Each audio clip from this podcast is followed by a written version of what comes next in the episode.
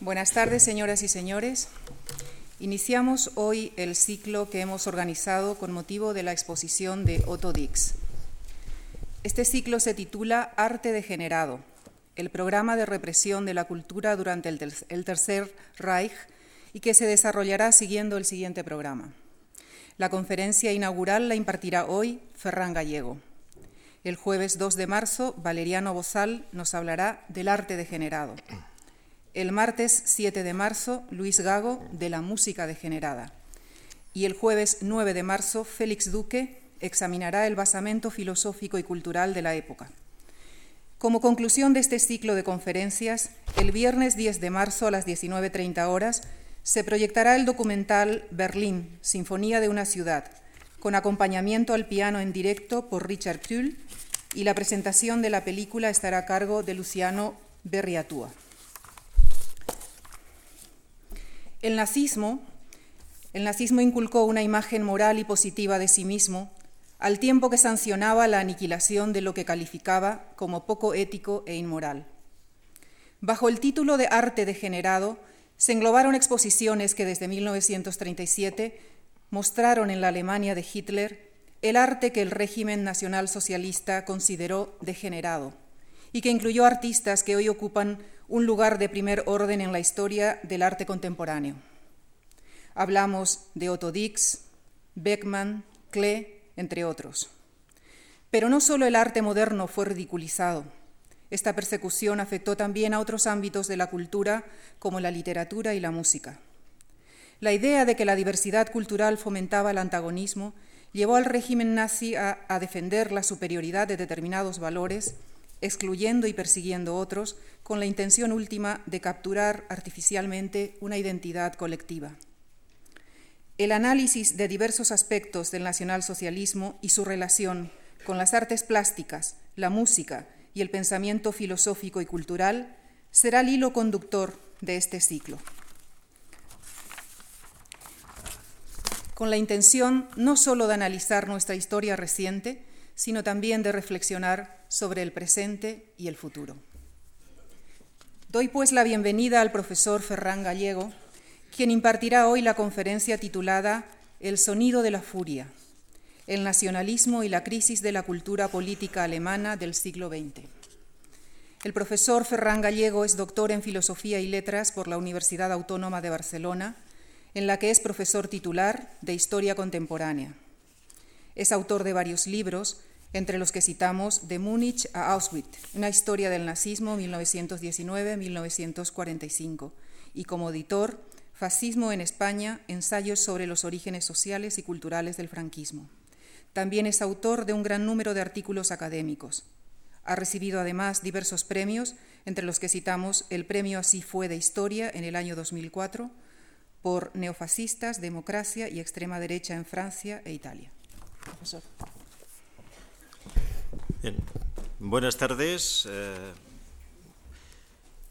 en principio, mi charla, mi conferencia va a plantearse mm, cuál es la lógica del nacionalsocialismo como movimiento político para poder enmarcar lo que será la reflexión que mm, los colegas posteriormente en días sucesivos podrán hacer sobre experiencias artísticas, tratar de entender lo que es el concepto de una sociedad que se construye sobre una determinada idea de virtud, de conciencia racial, de regeneración y por tanto también de elaboración de un concepto de degeneración de lo que está al margen de, la, de esta sociedad.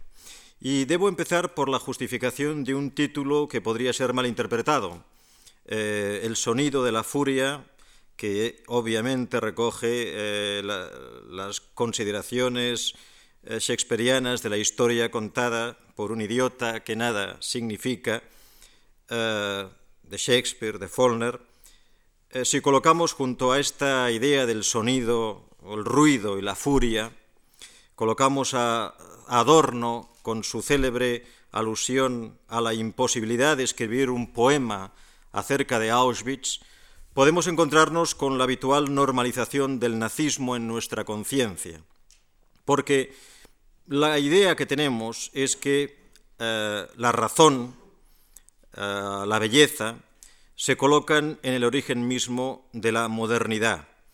Y de hecho, cuando hablamos de Auschwitz, estamos pulsando una especie de gran interruptor que deja a oscuras lo que tenga que ver con todos los factores que asociamos a la razón, a la belleza, a la modernidad, a la cultura.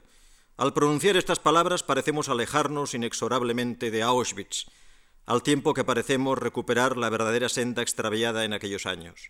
Auschwitz es lo irracional frente a la razón, el horror sin forma, o la forma del horror, frente a la belleza, el arcaísmo frente a la modernidad, la barbarie frente a la cultura.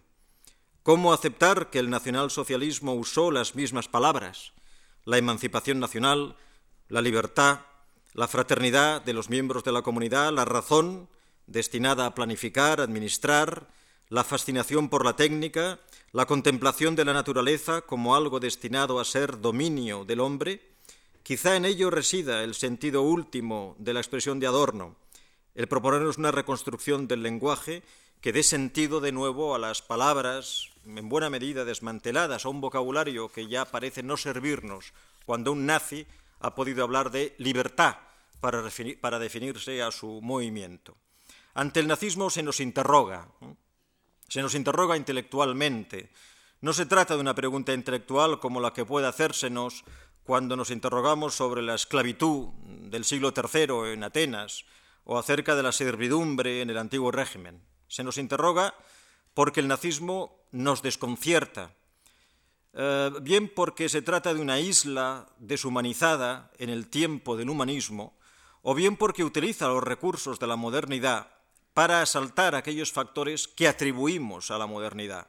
No nos desconcierta el asalto de los antisemitas a un barrio judío en la Gerona del siglo XIV, pero nos desconcierta la mezcla del Porsche y la mitología de la sangre. Nos desconcierta la esclavitud burocratizada y los rituales simbólicos de un movimiento de fe. Nos desconcierta lo que le dio fuerza, su capacidad para cabalgar sobre el mito y la razón, sobre la entrega a las leyes de la naturaleza y la idea de dominio sobre lo natural. Porque en el fondo, cuando hablamos del nazismo, nos estamos haciendo una pregunta siempre. ¿Cómo fue posible? Esa pregunta que no nos hacemos ni ante la esclavitud mm, griega ni ante la servidumbre del siglo XVIII. ¿Cómo fue posible? Y no es una pregunta genérica que se cuestiona la masacre.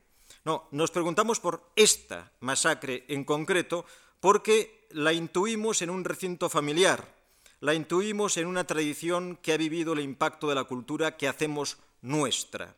El desasosiego procede de esa circunstancia que hace muy poco tiempo que hemos asumido, de la mano de un historiador como Stergel I, de la mano de Goethe que acaba de publicar La utopía nazi en español, que en alemán es el Estado Popular de Hitler, como una de las últimas aportaciones de la historiografía alemana. ¿Cómo fue posible, nos decimos, desde hace 60 años, que en el país de Kant, de Goethe, de Schiller, de Heine, en el país que Madame de Stael llamó de Dichter y de Denker, los poetas y los pensadores, sea el país de los Verbrecher, de los Mörder, de los delincuentes, de los asesinos. La pregunta carece de respuesta, entre otras cosas porque no la espera. Es una pregunta, es una exclamación en forma de pregunta. Resulta extraño que los estudios acerca, por ejemplo, del sistema concentracionario hayan sido vedados a los historiadores para quedarse los estudios de los campos de exterminio, los campos de concentración, en el análisis de la eh, moral, del testimonio de los que sobrevivieron, mientras los historiadores nos dedicábamos más bien a analizar la estrategia del partido, eh, la ideología, eh, el expansionismo imperial, la organización del trabajo, la historia económica, nuestra reflexión se detenía a las puertas del campo de exterminio. Ese era un terreno que no era de historiadores, era de moral, era un terreno puramente testimonial, incluso era un terreno de silencio. Ustedes podrán objetar que se trata de entender el nacionalsocialismo, no solamente Auschwitz, pero dudo que una cosa pueda separarse de la otra. Dudo que funcione la imagen que Brostat o los teóricos del funcionalismo alemán que sin una mácula de condena para el régimen hablaban de una forma moderna de organización del Estado y de una ideología arcaica, combinadas para producir el espanto, pues no estoy de acuerdo con ese dualismo. Una modernidad, por un lado, el estado del bienestar, y un arcaísmo como el exterminio. Establece una yuxtaposición casual. Mm, y no estoy de acuerdo yo y no está de acuerdo la mayor parte de la historiografía más solvente que existe en estos últimos 15 años.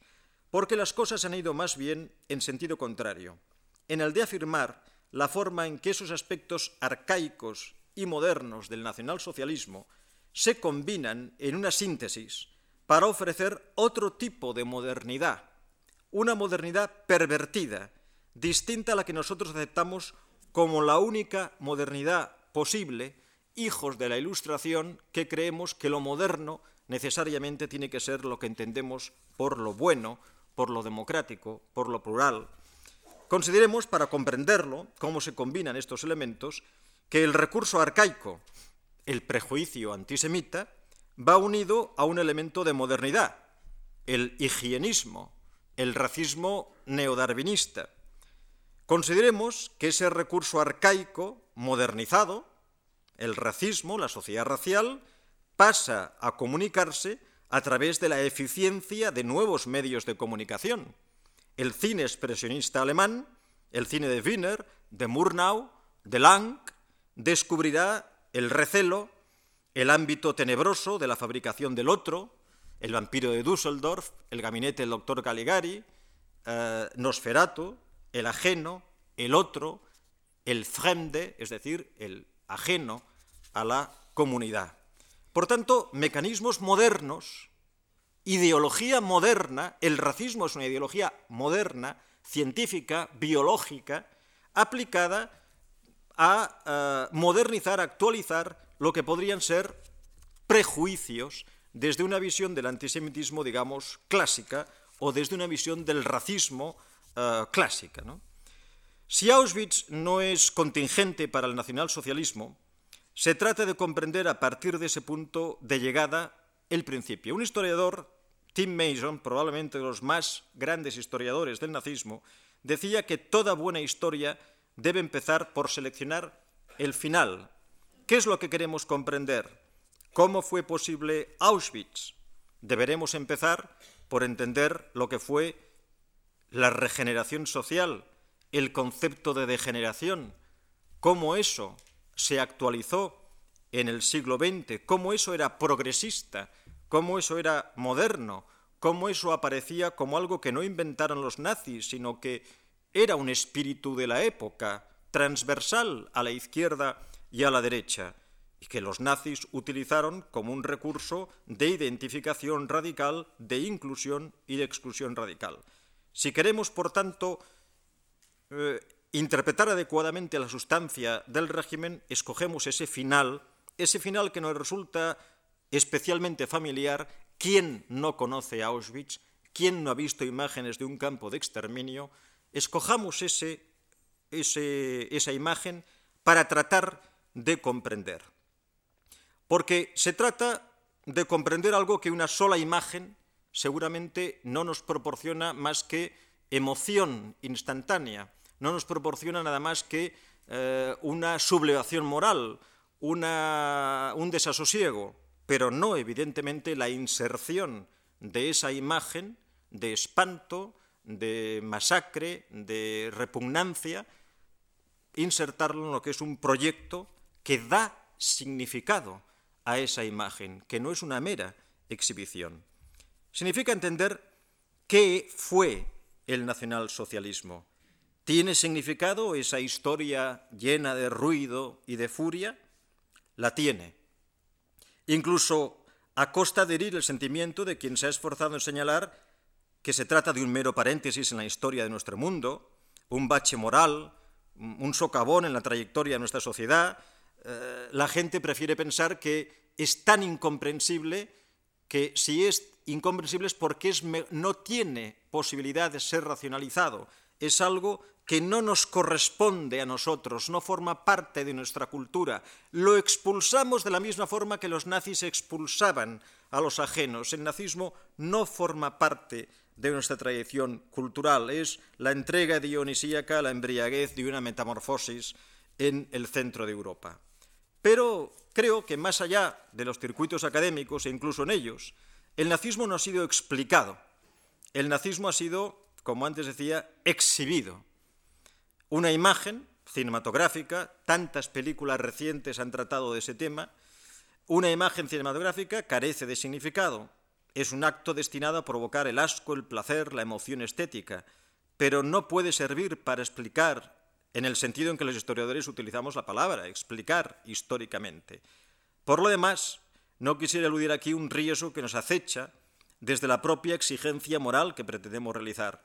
Mostrar únicamente esa historia de barbarie y decir que no tiene explicación posee un poder de persuasión cívica cada vez más reducido, en la medida en que la estética se refugia en otros elementos.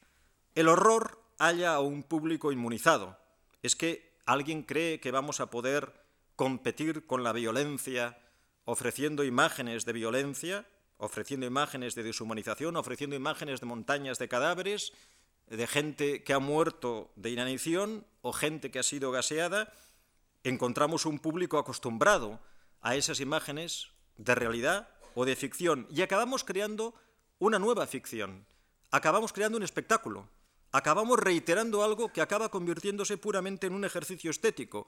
Y la gente cuando sale de ese cine, habiendo visto esas imágenes, pues te habla de la calidad del guion, de la belleza de la fotografía o de la música de la lista de Schindler, pues que a lo mejor te lo ponen en el AVE Madrid-Sevilla, ¿no? Y, por tanto, acabas haciendo un juicio no moral, sino un juicio estético a la calidad de esa ficción. Por eso hay gente que cree que sobre los campos de exterminio no hay que hacer ficción, hay que hacer solamente documentales, pero nunca crear una historia que sea ficción. Por tanto, de lo que se trata es que yo creo que las víctimas, no las víctimas solamente de los campos, Alemania, que pasó por esa experiencia, merece otra cosa, merece una explicación, merece pensar que no fue solamente una turbación pasajera, que no fue una catástrofe natural, como si hubieran padecido pues, un, un ciclón.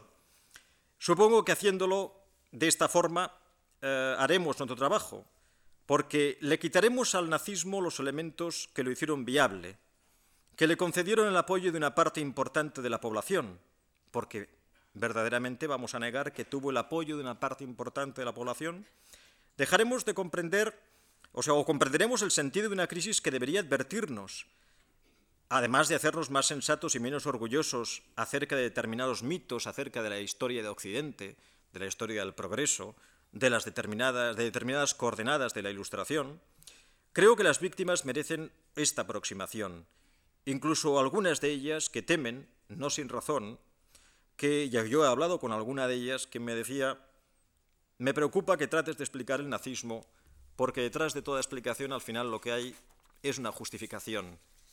Vas a acabar poniéndote en el lugar de los verdugos. Para tratar de comprender cómo lo hicieron, acabarás adoptando su posición.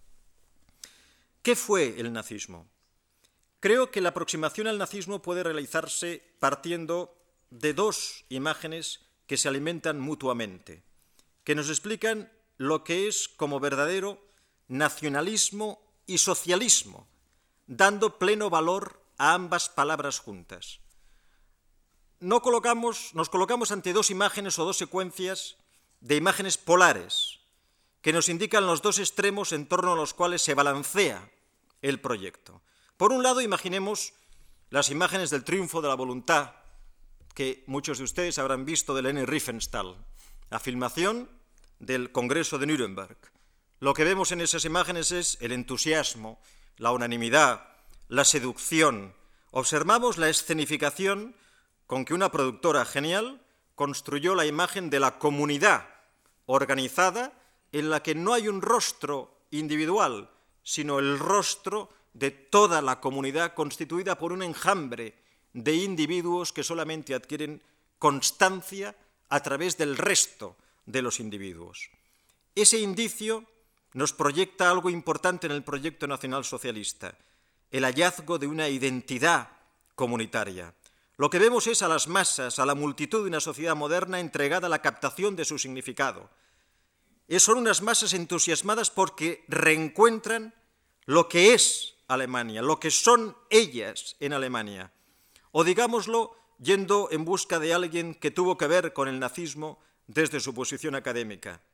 El ser que se expresa, el ser que se expresa por fin a través de esa manifestación, esa exhibición del ser, ese cobrar forma, el ser que es el movimiento nacional socialista. El ser cobra forma, cobra cuerpo, cobra sangre, cobra raza. El ser, por tanto, adquiere no solamente una forma estética, sino un vigor corporal, racial, una energía. Ese ser oculto de Heidegger sale a la superficie, se manifiesta, se exhibe, toma conciencia de sí mismo, habla el ser a través de ese colectivo. Y ese ser además tiene sentido, tiene horizonte, posee voluntad, posee voluntad de poder, posee fuerza, posee energía. La belleza es igual a la fuerza, la belleza es igual a la musculatura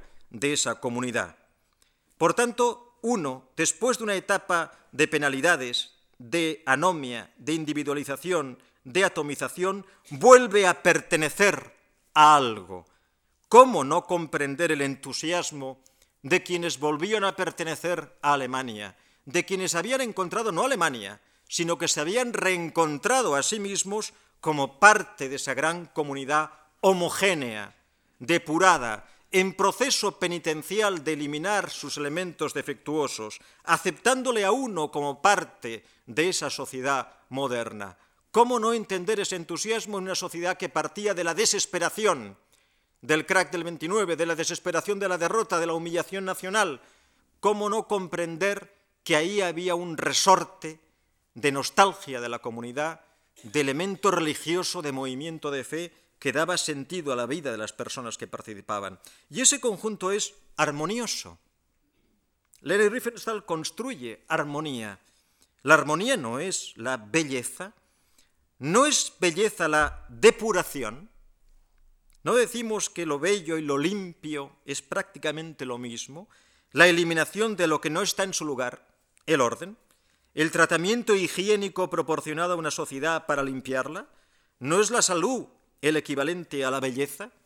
¿No es la ausencia de conflictos, la cohesión social, la fraternidad de los compatriotas lo que hace que esa identidad sea razonable, sea hermosa, sea una organización plenamente eh, gratificante?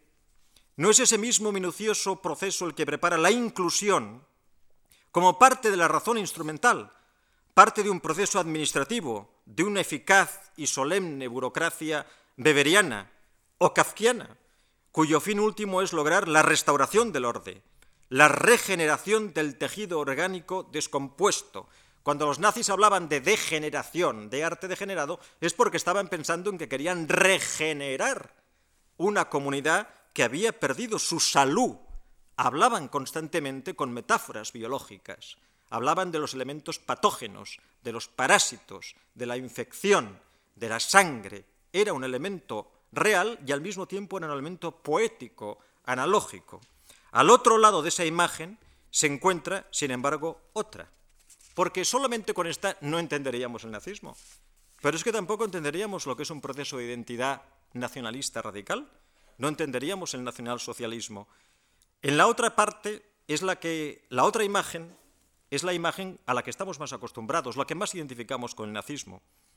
A esa imagen del triunfo de la voluntad debe sumarse el triunfo de la dominación, la victoria de la deshumanización del otro, la liquidación del superfluo, la esclavitud de quien hace posible mi libertad, la muerte de quien hace posible la vida de la comunidad, la reclusión del ajeno a la comunidad, que me convierte a mí en miembro de la comunidad.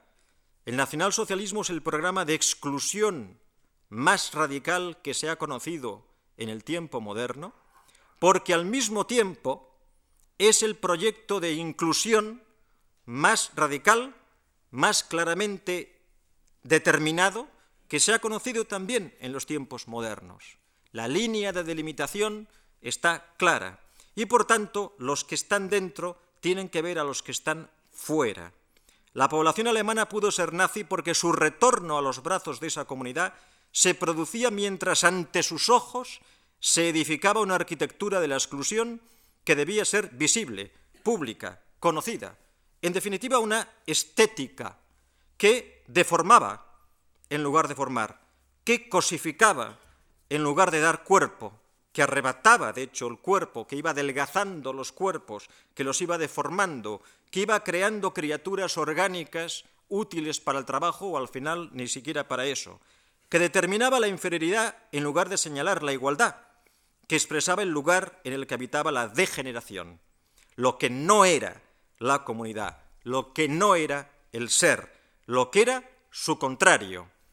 El no, lo bello y lo siniestro se combinan, ciertamente.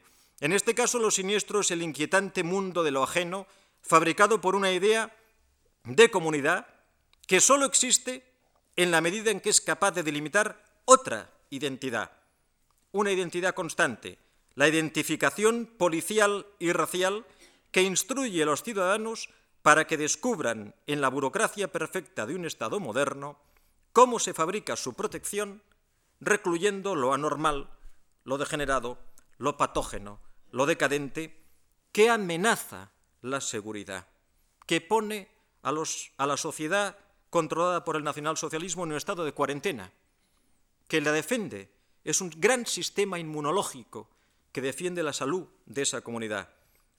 todo ese sistema burocrático es los tribunales de salud hereditaria que hacían procesos públicos y condenaban a la esterilización.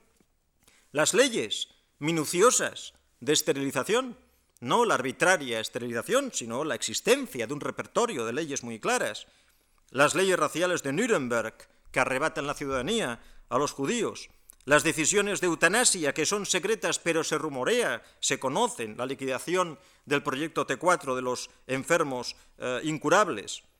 Se conoce la reclusión en los campos, no es un secreto. Se conoce la guetización. Se conoce la creación de nuevos delitos. Se crean delitos biológicos. El asocial lo es porque es un degenerado. El delincuente lo es porque tiene una carga genética defectuosa. El comunista lo es porque su carga genética es defectuosa. El artista degenerado lo es porque su carga genética es defectuosa. Todo se interpreta a través de un sistema científico que nos permite por fin detectar el problema social, la identidad, conseguirla, la cohesión social, conseguirla mediante un instrumento de laboratorio que determina que determinadas conductas son desviadas y otras conductas son las realmente propias de la comunidad nacional. El mismo invento del término asocial Fíjese ustedes que es todo una construcción jurídica tremendamente complicada. ¿Qué es un asocial? Ni siquiera es antisocial. Una social es un ajeno a la sociedad, lo que no es social.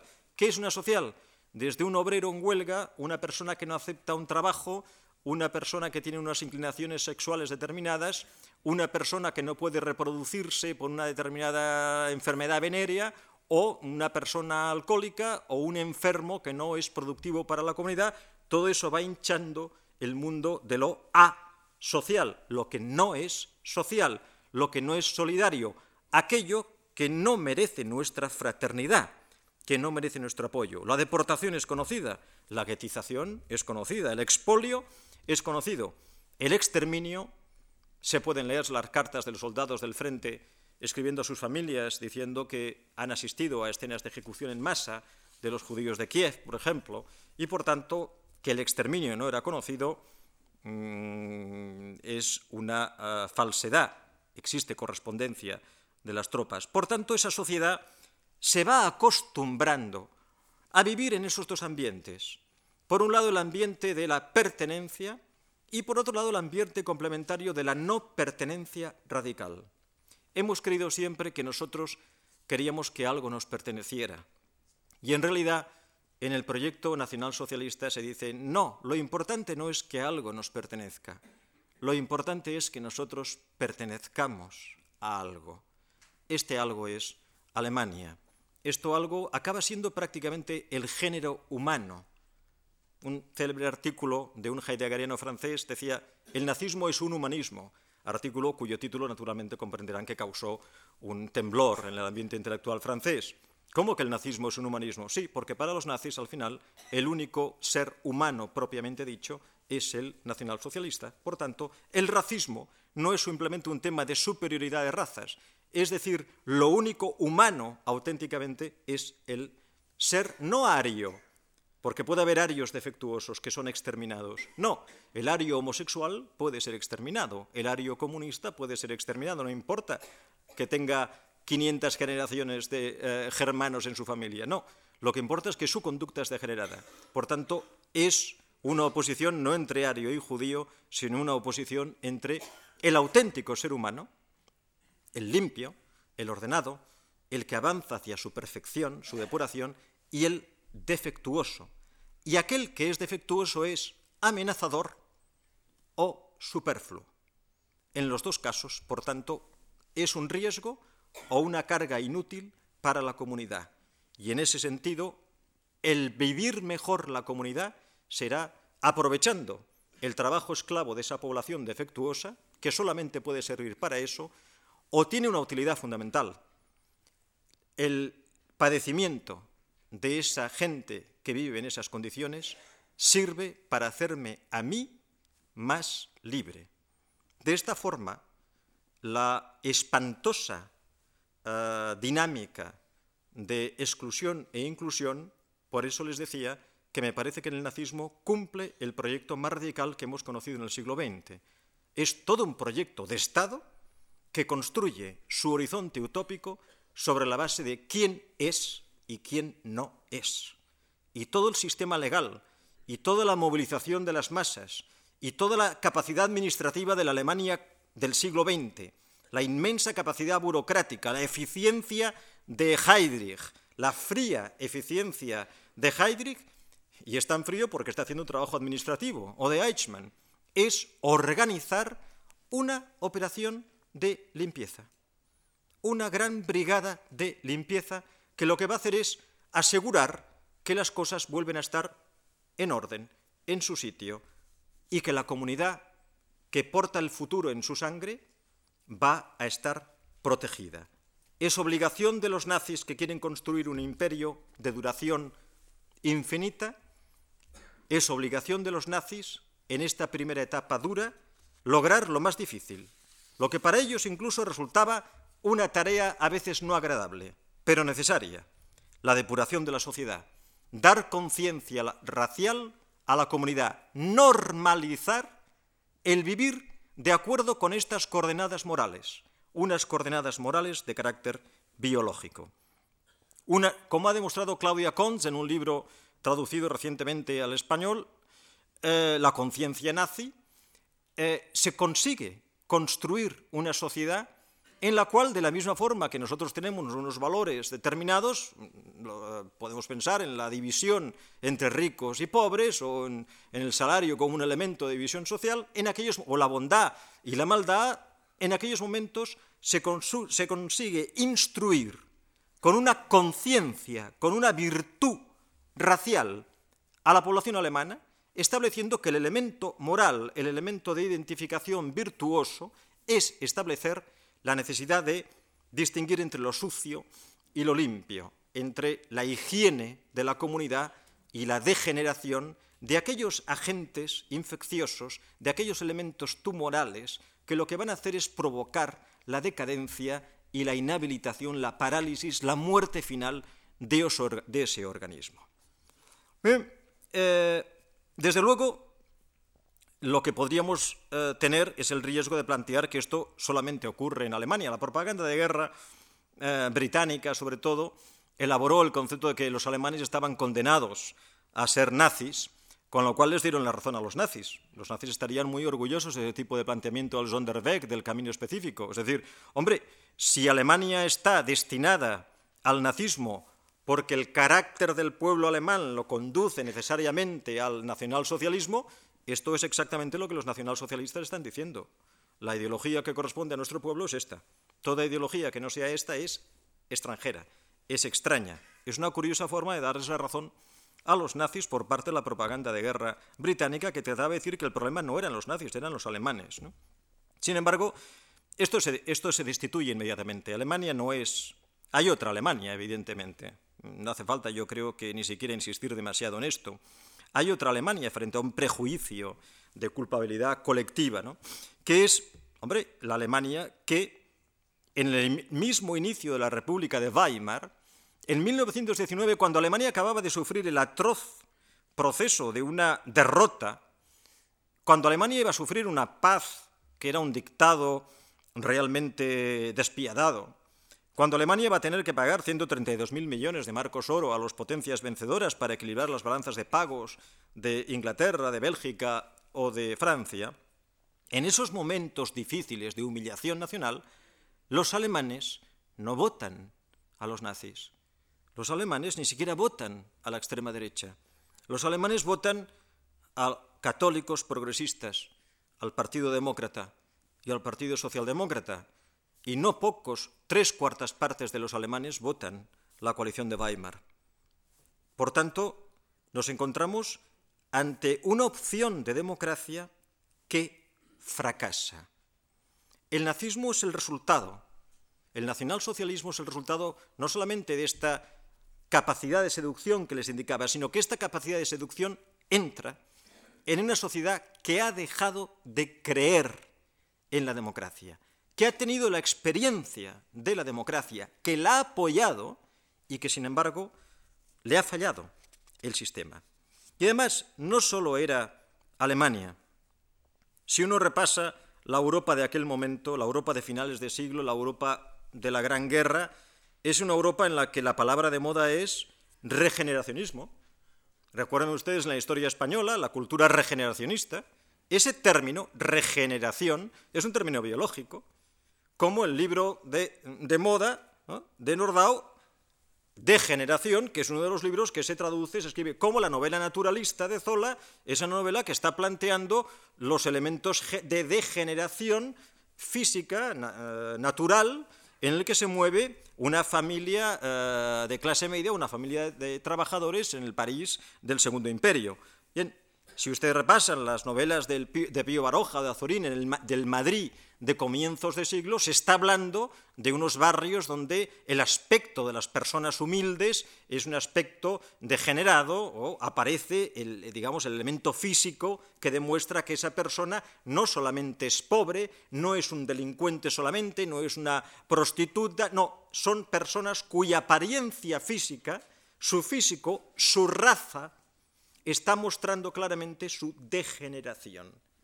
Por tanto, hay una obsesión por la decadencia que corresponde a un avance de la biología extraordinario en aquel momento que cree que de la misma, fuerza que, de la misma forma que se ha descubierto, se ha avanzado en la línea de descubrir los agentes infecciosos y se está en la línea de estar superando las enfermedades, se puede también superar la decadencia, el problema social, el conflicto social, la delincuencia, piensen ustedes en la obra de Lombroso, que acaba empieza trabajando sobre delincuentes y acaba trabajando sobre anarquistas.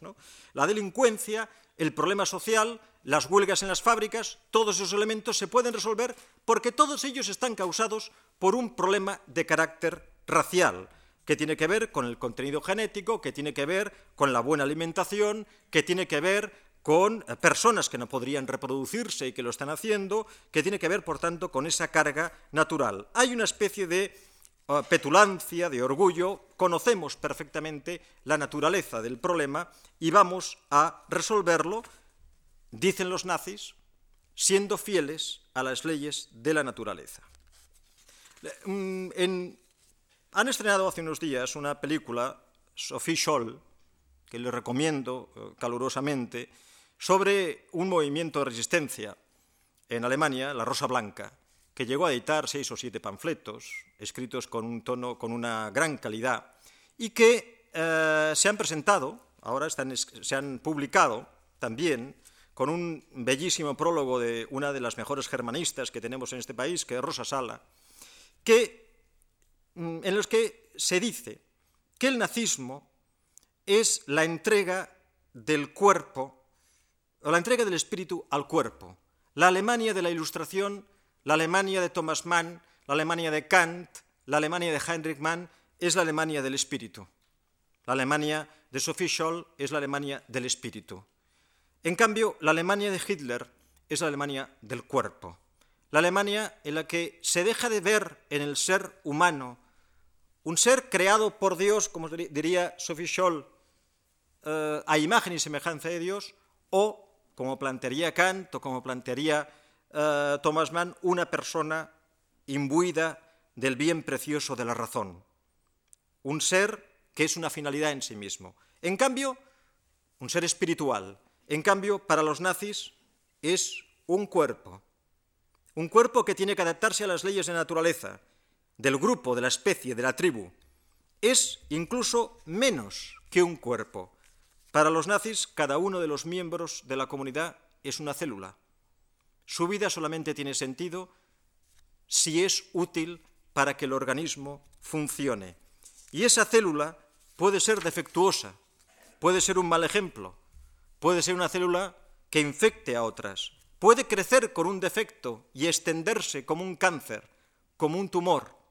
Y en los discursos de Hitler, esa referencia al cáncer interno que sufre la sociedad alemana es esa analogía biológica que les estaba indicando.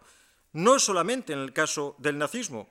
Ustedes leen una novela como Middlesex de Jeffrey Eugenides y se encuentran con un capítulo en el cual en la empresa, en la empresa Ford de Detroit, los inspectores de la empresa Ford iban a mirar cómo comían los obreros, cómo se limpiaban los dientes, eh, cuántas horas dormían, es decir, cuál era su educación física, cuál era su preparación, su, dieta, su salud racial. esa interpretación de todo a través de la salud, de la fuerza. Eh, por tanto, el problema social se contempla como algo que puede ser remediado al tiempo que se utilizan medidas correctivas de carácter biológico, mediante una concepción de la empresa que excluye el conflicto para considerar que todos son productores alimentando una eficiencia común, una movilización del trabajador en sentido colectivo, como si fuera una manada de individuos que buscan un mismo objetivo, que es que se alimente el más fuerte, que sobreviva el grupo, aunque sea sacrificando al más débil. La ciencia y la técnica, la administración de empresas, la racionalización industrial, el higienismo social acuden en ayuda de una versión moderna de la nueva comunidad popular que nosotros siempre vemos como sometida al prejuicio, sometida a unas ideas antiguas, a unas ideas arcaicas de exclusión, y no lo vemos no vemos a los médicos, a los antropólogos, a los psiquiatras del Instituto Kaiser Guillermo escribiendo un libro como el que se publica en 1920 en Alemania, cuando el partido nazi todavía está en sus inicios, escrito por dos médicos del Instituto Kaiser Guillermo que se llama Liberación, el derecho a prescindir de la vida de aquellas personas cuya vida no merece ser vivida. A un libro que tiene este título se publica por dos médicos que creen que su obligación como médicos es librar en una sanidad pública, librar a la comunidad de sus elementos defectuosos para asegurar la salud, de la misma forma que un médico aparta a un enfermo infeccioso para que no contagie a los demás esa visión racional, deshumanizada, que además, claro, determina lo que es una enfermedad.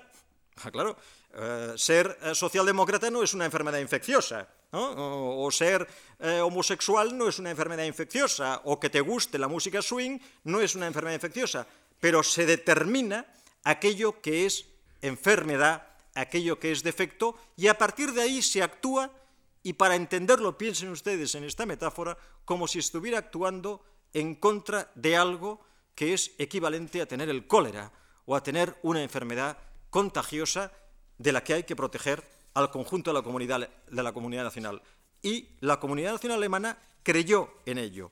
Pero para que, crear, en ello, ¿qué tenía que haber pasado? Que dejara de creer en otra cosa. ¿Qué pasó?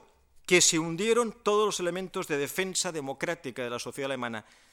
Cuando Hitler subió al poder, y este es uno de los elementos también a desmentir, Hitler nunca tuvo la mayoría absoluta del pueblo alemán. En el mejor de sus momentos tuvo el 44% de los votos cuando ya era canciller, lo cual hace de esas elecciones un poco sospechosas. Pero eh, en las últimas elecciones, en las que en el año 32, en noviembre del 32, hubo pues 5 eh, millones de alemanes que votaron al Partido Comunista y 7 millones de alemanes que votaron al Partido Socialdemócrata, más los que votaron al Partido del Centro, los que votaron a los pequeños partidos liberales.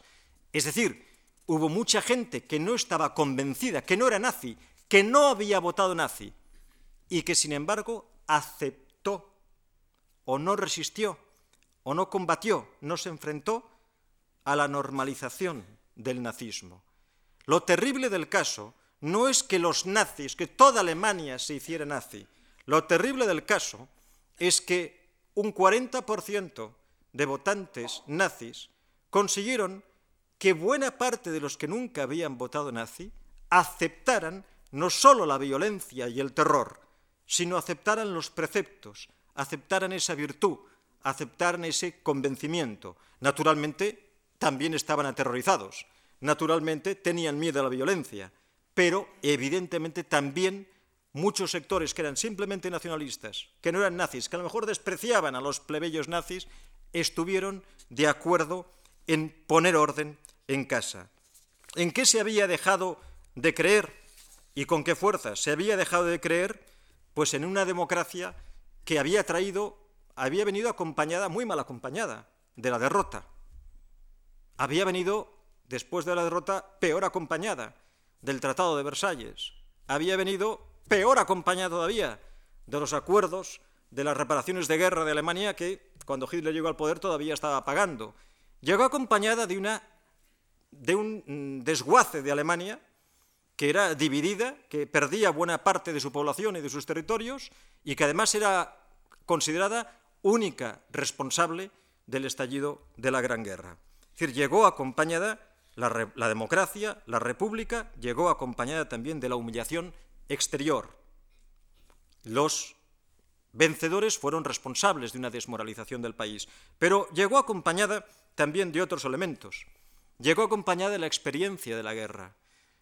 Nunca podremos responder a la pregunta ¿el fascismo habría existido sin la Gran Guerra? Como solo sabemos que hubo la Gran Guerra y el fascismo, sería una pregunta un tanto arbitraria, una pregunta intelectualmente de todas formas interesante. Lo que es evidente es que el fascismo tiene que ver con la Gran Guerra. ¿Con qué tiene que ver? Tiene que ver con algo que ustedes comprenderán perfectamente, y es que después de una experiencia como la de la Gran Guerra, lo que se vive no es una información, un discurso ideológico, una octavilla, un convencimiento. Lo que se vive es una gran experiencia de desmoralización. De desmoralización no significa, no significa de la desmoralización que te provoca un hecho luctuoso. Me refiero al gran episodio, al gran mm, certamen de eh, episodios de desmoralización que supone arrebatarle la moral, la moral heredada de la Ilustración, arrebatársela a una sociedad.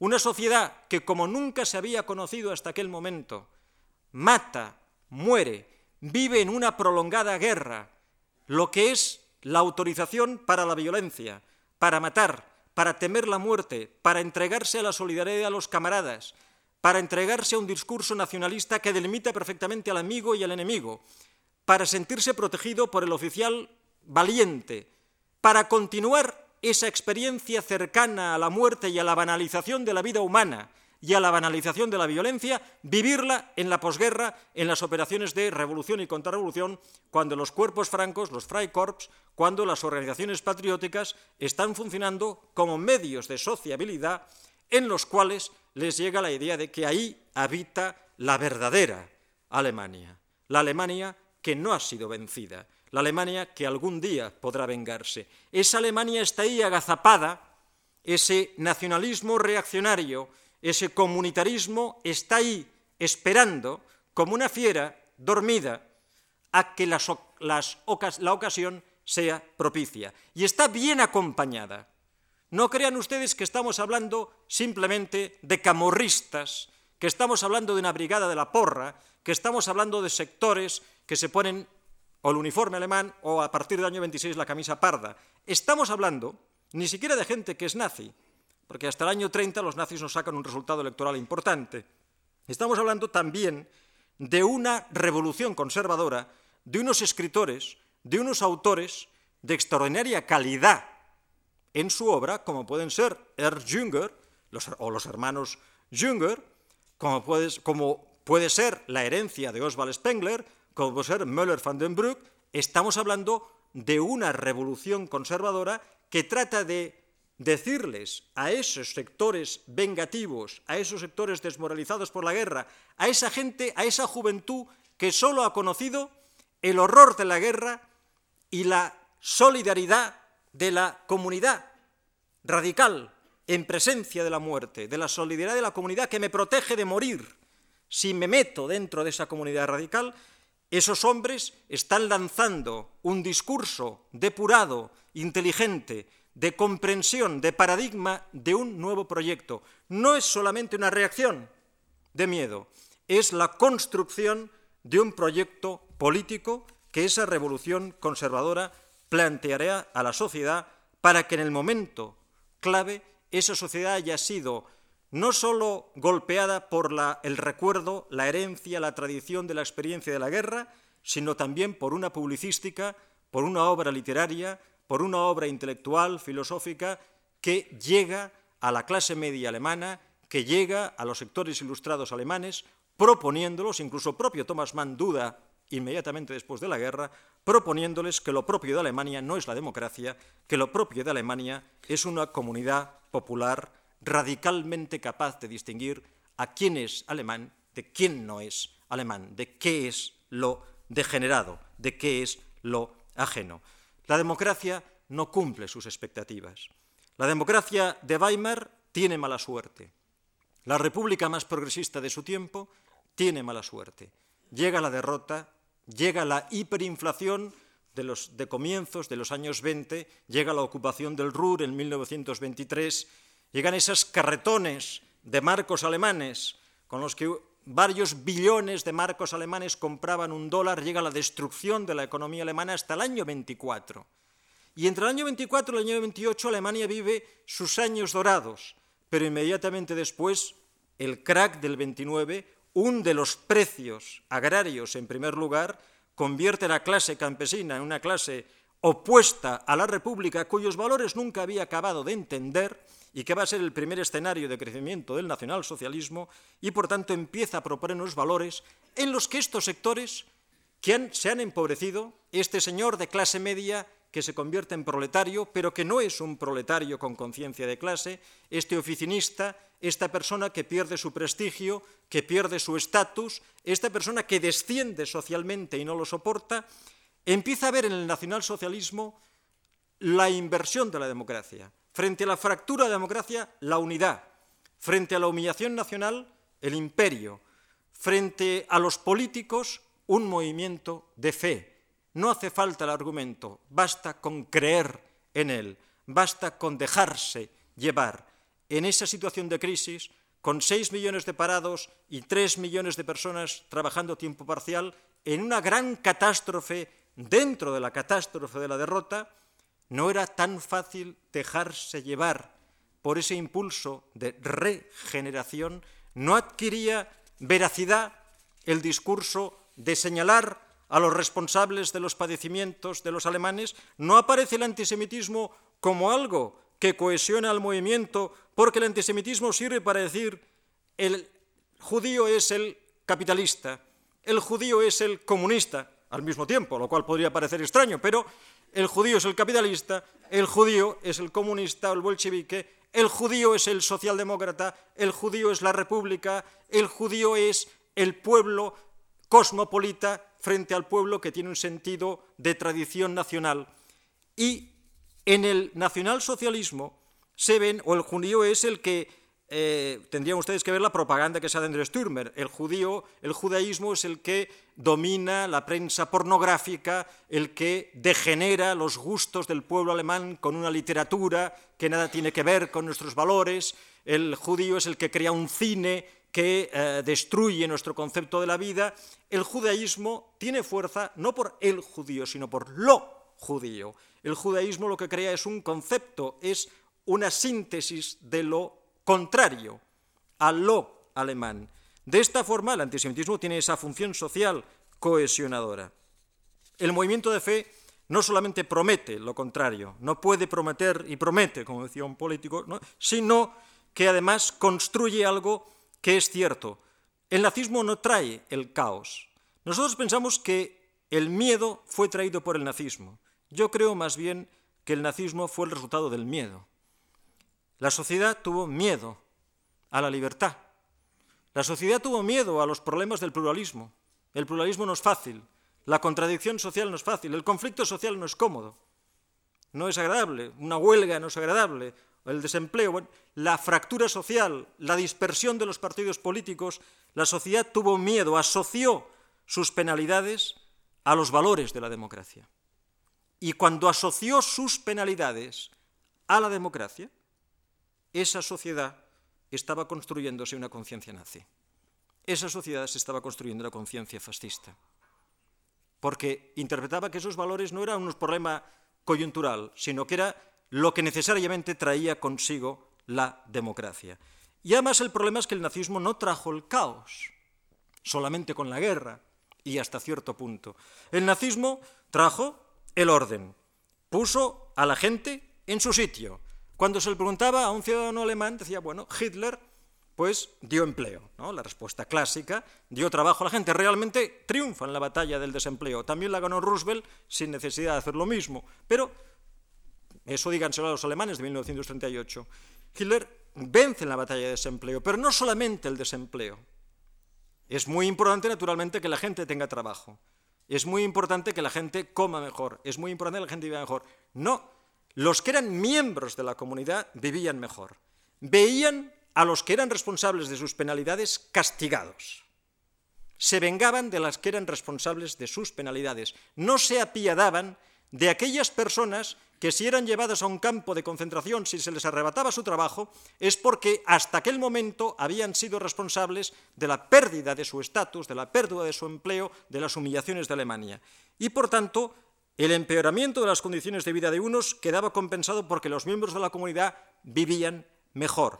Y vivían mejor o eran protegidos y las cosas se ponían en orden no solamente porque tuvieran empleo. Por ejemplo, la neutralización de la clase obrera alemana se consigue con un minucioso discurso de protección del por ejemplo, de la creación de belleza en el trabajo, es una de las agencias del, Frente Alemán del Trabajo, o de la fuerza la alegría que hace transatlánticos en los cuales los obreros que se lo merecen pueden eh, viajar a las Azores o pueden viajar por el Mediterráneo en unos transatlánticos, pueden viajar, pueden hacer turismo en una agencia del Estado. Se crea, por tanto, una especie de estado del bienestar financiado en buena medida gracias al trabajo esclavo que se realiza en los campos de concentración.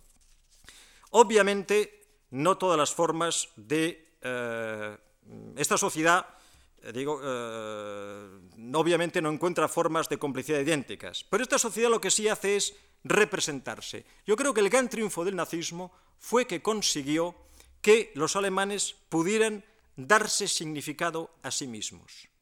Un significado terrible, perverso, pavoroso, pero adquirieron sentido. Su vida tenía sentido, su nación tenía un destino, volvían a tener un determinado destino manifiesto. Y eso se lo proporcionó una belleza comunitaria, jerarquizada, clásica, respetuosa, con cánones, con el determinado tradicionalismo y además moderna, capaz de hacer autopistas, capaz prácticamente de hacer motor a reacción, capaz de hacer eh, una empresa como la Porsche, capaz de hacer el coche del pueblo, el Volkswagen. Por tanto, la modernidad y la tradición, la eficacia burocrática y el mito de la sangre, esa mezcla que nos desconcierta el nazismo. Obviamente, no todas las formas de complicidad ya tienen el mismo rango. Hay una inmensa zona gris que se abre ante nuestros ojos. No es lo mismo el adolescente que no ha conocido un mundo distinto al de Hitler que el adulto que ha sido educado en la República. No podían pensar lo mismo. El adulto que ha sido educado en, Hamburgo y que, como explica el libro Aquellos hombres grises, participa en una matanza de judíos, ¿cómo es posible que esa persona educada en la socialdemocracia de Hamburgo mate a los judíos y crea que eso no tiene importancia, que es un hecho mm, más, un, un hecho burocrático? Las actitudes son innumerables. No podríamos señalar o la colaboración o la oposición, esto no funciona así, pero Todas esas actitudes de más o menos complacencia, de más o menos miedo, de delatar por miedo, uno delata para ser así inocente. Yo delato al vecino y de esta forma demuestro que yo soy un buen alemán. Y lo hace por miedo, no por convencimiento, hasta así, así de complicado es. Las actitudes son innumerables, pero el escenario es el mismo. Es el mismo escenario con actores distintos. La obra que se está representando es la misma. La obra que se está representando es un proyecto de construcción de una sociedad esclava e industrializada. Una sociedad moderna con relaciones sociales de esclavitud. Y que justifica la esclavitud sobre la base de la ciencia moderna que es la biología. No sobre la base de determinadas creencias antiguas, como de ser el prisionero de guerra, el, racialmente inferior por un prejuicio, sino sobre la base de la lealtad a las leyes de la naturaleza tal y como el darwinismo las ha planteado, una determinada lectura del eh, darwinismo. Por tanto, esta pureza, esta limpieza, esta sociedad que camina en un proceso de depuración hacia su tierra prometida, evidentemente es, es la historia de una barbarie. Pero hay una lógica. Esa lógica, a mi modo de ver, no desactiva, no, hace, no es absolutoria de la barbarie. Para mí, precisamente, es mucho más condenatoria. Cuando más se explica, mayor motivo de condena hay. Menos motivo hay de condena si hay una enajenación mental transitoria. Eso es un atenuante penal y es un atenuante histórico. Estamos hablando de una comunidad que sabía lo que hacía no una comunidad que no sabía lo que hacía, que se había vuelto loca. Nunca podría, no sería motivo para, para mí, no sería motivo para un historiador entenderlo así, sería motivo para un psiquiatra. Por tanto, no sería motivo para, para ni siquiera para esta charla. Por tanto, yo creo que estos elementos son los que yo creo que nos permiten entender ese nuevo orden. Y fíjense que ese nuevo orden tenía ciertos motivos para tener una cierta nostalgia de comunidad.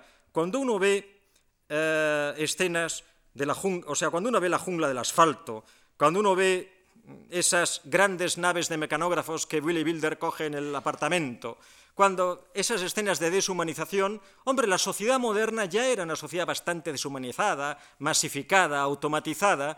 A fin de cuentas, lo que ofrece el nazismo es convertir eso en una gran comunidad orgánica en la que te vuelven a abrir los brazos. No estamos ante el relato de Kafka ni ante el paciente kafkiano, no, estamos ante el funcionario kafkiano que ejecuta las órdenes de un orden que tiene un sentido.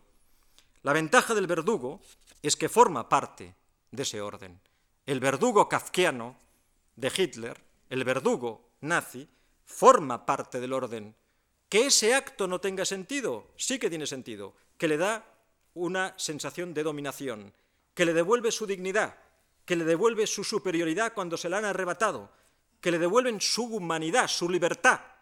Meter a alguien en la cárcel, dominar a alguien, da impresión de libertad, de poder. El violador ejerce un acto que no es de sexualidad, sino de poder. ¿eh? Y por tanto, ese acto del verdugo es un acto de poder. Lo terrible es esa doble función no es un individuo sin escrúpulos, obviamente tiene un escrúpulo que es salvar su propia dignidad frente a eso, que a fin de cuentas, eso le han explicado que no es un ser humano en el sentido total de la palabra, es un fragmento defectuoso de la comunidad que hay que ir eliminando. Sophie Scholl y sus compañeros no reprochaban a sus compatriotas la colaboración activa, sino esa forma de colaboración que consiste en no resistir. Les obligaban a sentirse cómplices y culpables. Decían, no os vamos a dejar en paz. Les dejaron en paz porque los ejecutaron, claro. Eh, porque cuando los ejecutaron sus compañeros de la, universidad, Sophie Sol dijo, ya veréis cuando se enteren nuestros compañeros de que nos vais a matar. ¿Saben lo que hicieron sus compañeros de la facultad? Levantaron en hombros al bedel que los había cazado. Aplaudieron cuando les llegó la noticia de que habían guillotinado a Sophie Scholl y a sus compañeros. Los estudiantes de medicina aplaudieron, entusiasmados por la represión. Esa culpabilidad les hacían sentirse culpables. El problema de Sophie Scholl es que obligaba a los alemanes a sentirse culpables, no les dejaba no pensar, les obligaba a pensar lo que estaban haciendo. Son cómplices, sois culpables, porque ante ciertos acontecimientos la línea de visión no permite otra cosa, es tajante, como el filo de la guillotina que segó la vida de los hermanos Scholl. Ellos decían libertad y honor. hasta qué punto les importan la libertad y el honor lo han demostrado de sobras en sus años de destrucción de toda libertad material y espiritual y de toda sustancia ética del pueblo alemán. El nombre de Alemania quedará deshonrado para siempre si la juventud alemana no se alza al fin para vengarse y expiar al mismo tiempo su culpa. La octavilla de, los, hermanos Scholl. La ejecución de estos jóvenes, como decía, fue acogida con gritos de júbilo por sus compañeros de universidad. Eran realmente la voz de una conciencia aún apagada, una conciencia que resuena quizá por ello con más fuerza en esa Alemania que deseaban salvar de la vergüenza, de esa densa lluvia de ceniza que iba a desmoronarse, ya no como un ejercicio de dominación sobre los débiles, condenados al gas y a la destrucción de su propio cuerpo convertido en ceniza, sino como una penitencia sobre los orgullosos en las generaciones futuras y todavía, espero, hasta nuestros días. Muchas gracias por su atención.